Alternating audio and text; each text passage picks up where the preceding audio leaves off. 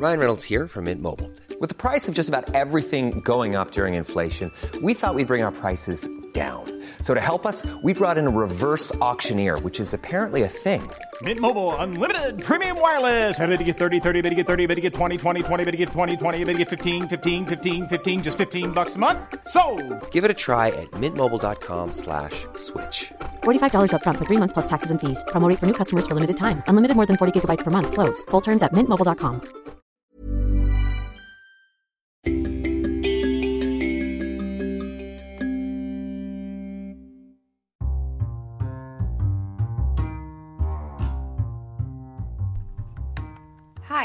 hello. Welcome to this new episode. Today we're going to talk about daily routine in Spanish. It's called rutina diaria. I would like to tell you that you have to use reflexive pronouns and then you have to conjugate each verb according to the person. All right? So if you're ready to start, you are going to have a list of all these um, verbs so you can identify um, each verb. If you don't know the conjugation, you can just Google it and you're going to find it over there. All right? If you're ready to start, then let's start. All right?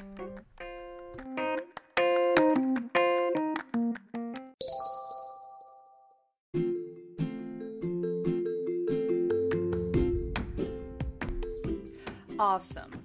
Well, today's topic is rutina diaria en español. My name is Daniela, and I want to share with you this interesting topic. First, you have to know that there are the common verbs, and then you have the reflexive verbs. This means any verb you need to conjugate it depending on the person. Depending I, you, we, or they, you have to conjugate differently each verb. But there's a tiny difference when we talk about reflexive verbs. Reflexive verbs is referring to actions that are going to be done by oneself. For example, you can say in English, I do this by myself. All right, so it's kind of the translation that I could tell you that Spanish works according to reflexive verbs. So you have a bunch of lists of your daily routine. Most of them are reflexive because your daily routine is just preparing yourself for your day. So basically, daily routine has reflexive verbs. All right. Um, maybe a tip that I can tell you it's the regular verb um almost all the time has like this ending AR, ER, or IR. All of these verbs in daily routine has this ending, but if you add the ending SE, same, th- this means that it's a reflexive verb. For example, despertar, to wake up. I write it as the conjugation, like the infinitive, sorry. Despertarse. Despertar, despertarse. To show that you need to conjugate it with reflexive pronoun. Let me give you an example. Despertarse, you have to conjugate it with I, of course. Yo, and then you have to add the reflexive pronoun for oneself. I, yo. Me is the reflexive pronoun. So you have to conjugate the verb, you have to use the pronoun, the person doing the action, and using the reflexive pronoun. So this basically has three parts the person doing the action, yo, the reflexive pronoun, which is myself or to myself, me, and the conjugated verb. So you have to see, yo me despierto. See, I already conjugated despertarse. Okay, So now that I told I told you this, um, of course your daily routine is going to have only your reflexive pronoun because it's kind of weird that you talk about um, others' daily routine. So uh, basically, uh, to express your daily routine, you're going to use the pronoun me. Actually, in Spanish, when we already have the conjugated verb, actually, we almost don't use the basic pronouns like I, you, we, they, because it's unnecessary. We do not use it because, I mean, you can use them, and I do recommend to use all the pronouns in the beginning because it's going to help you to give a clear message because maybe you're starting to learn different conjugations. Maybe you're going to use the pronoun you and then a different conjugation. So, in the beginning, it's very important for you to use pronouns. Once you feel really comfortable conjugating, you can forget about those and just use the regular conjugation. So, to sound natural, I just would say me levanto. I wouldn't say yo me levanto. I would use yo to emphasize something, and that's pretty much it. So, if you want to express other people's daily routine, um, I'm going to give you the pronouns now. So, are you ready? Great. Me, te, se. Se is for um, ella y él, and also usted, which is the formal pronoun. Nos, and then se. Se is for they. All right? So, how are you going to use this reflexive pronouns? We're going to take again the verb despertarse and we're going to conjugate it with each person and use each pronoun, reflexive pronoun. Ready? Yo me levanto. Tú te levantas. Ella o él o usted se levanta. Nosotros nos levantamos. Ustedes, ellos o ellas se levantan. Right? Great. So now that the basic structure is in place, uh, let me give you the list of the reflexive um, pronouns. No, the reflexive verbs, sorry, uh, according to your daily routine. So, despertarse, you already know it means to wake up. Then you have the get up, which is levantarse. Okay? Then, once you did this, maybe you go directly to take a shower, and you have two options to express this. You can say bañarse or ducharse. Ducharse is less common here in Mexico, so maybe you can use bañarse here, and maybe as a neutral um, verb, you can use ducharse. Okay? Then, when we talk about daily routine in English, it's very common that you use the verb have and eat when you talk about lunch and breakfast and dinner. Actually, in Spanish, we do not do this. We only use the verb to eat, which is comer, for the lunch. So we do have a verb for having breakfast and having dinner. To have dinner or to eat dinner is cenar. Cenar. Okay? And um, when you talk about lunch, you have to use comer. Just exactly like that. Comer. And for having breakfast, you would say desayunar. Okay? Breakfast is just desayuno. And um, this verb you, you it's by itself. I mean, it just means to have breakfast, desayunar. That's the big difference about English and Spanish. Okay, um, if you notice, levantarse is reflexive, despertarse is reflexive, bañarse and ducharse as well is reflexive, desayunar, comer, cenar, they are not reflexive. Okay? So this means that you're going to just conjugate it by itself. Yo desayuno, yo como, yo ceno. You don't have to add any reflexive verb. Okay? Then, once you already um, had breakfast and then you already took a shower, then you have to go to work, right? So for this, we use ir a trabajar, go to work.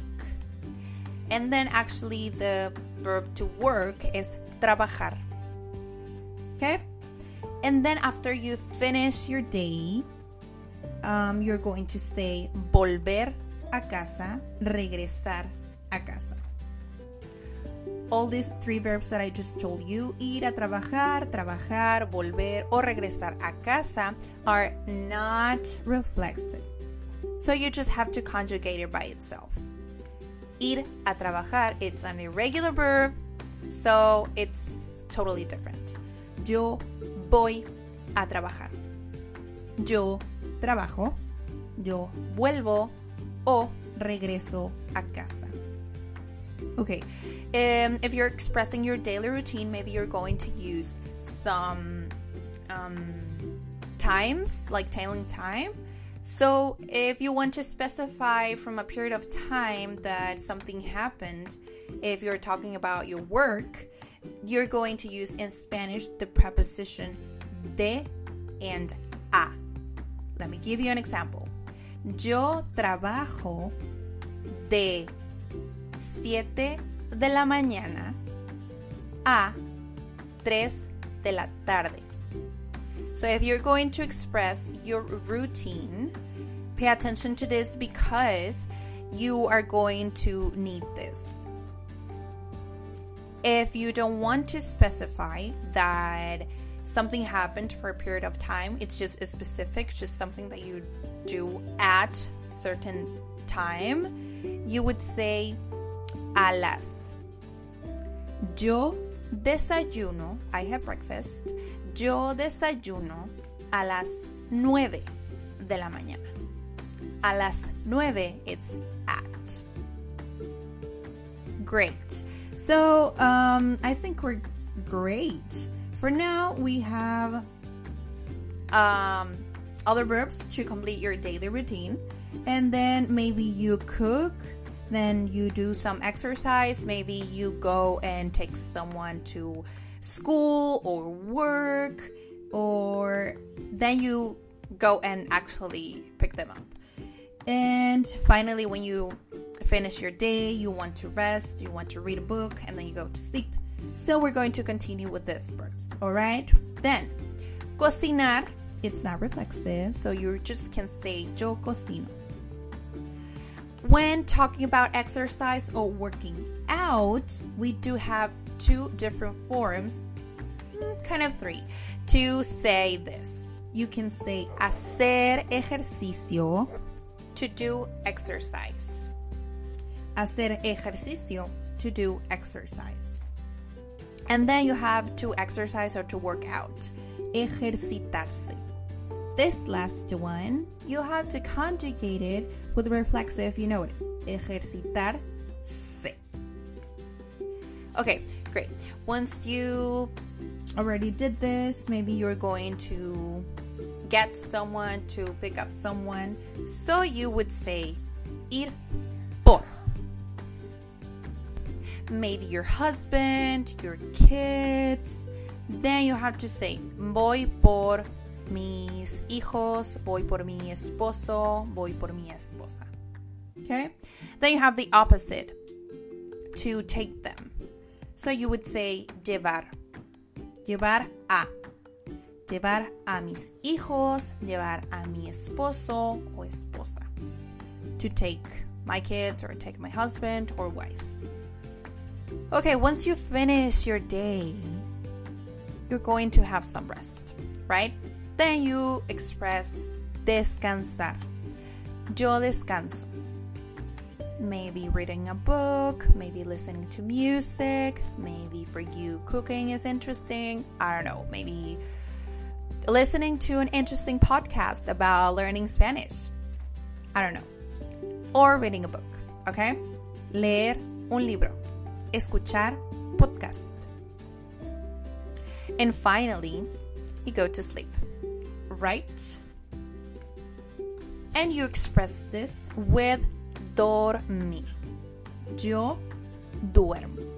This one is irregular, so it doesn't follow the same rule. Okay, hope you like this episode. Practice a daily routine as much as you can.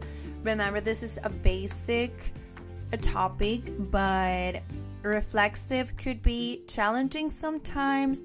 Don't worry, it's just matter of practice. And finally, I will share with you a part of my daily routine. It's an um, listening exercise. So, I hope you get it. Bueno, yo por la mañana me despierto a las 8,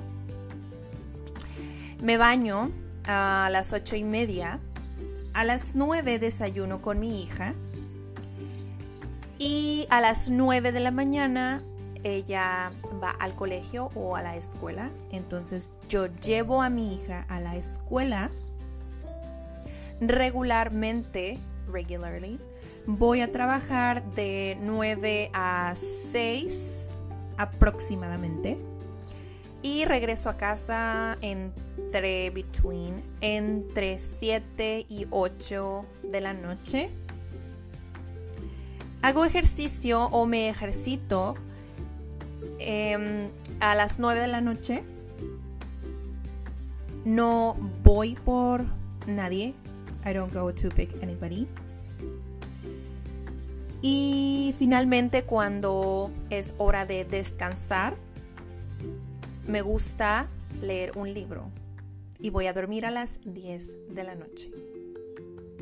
Great. So, um, keep practicing your daily routine. If you liked this episode, please let us know. If there is something that you would like to um, learn, talk about, just let me know. All right? I wish you an excellent day.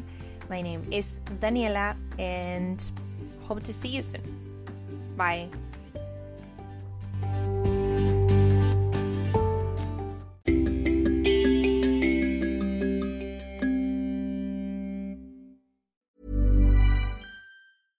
Hey, folks, I'm Marc Maron from the WTF Podcast, and this episode is brought to you by Kleenex Ultra Soft Tissues, your ally to help tackle your allergy symptoms this season. I love the change of seasons, but nobody loves pollen and all those other things floating in the air that make you sneeze during this nice weather. Kleenex Ultra Soft Tissues are hypoallergenic and allergist approved, so fight back against watery eyes and runny noses without worrying about irritating your skin. For this allergy season, grab Kleenex and face allergies head on.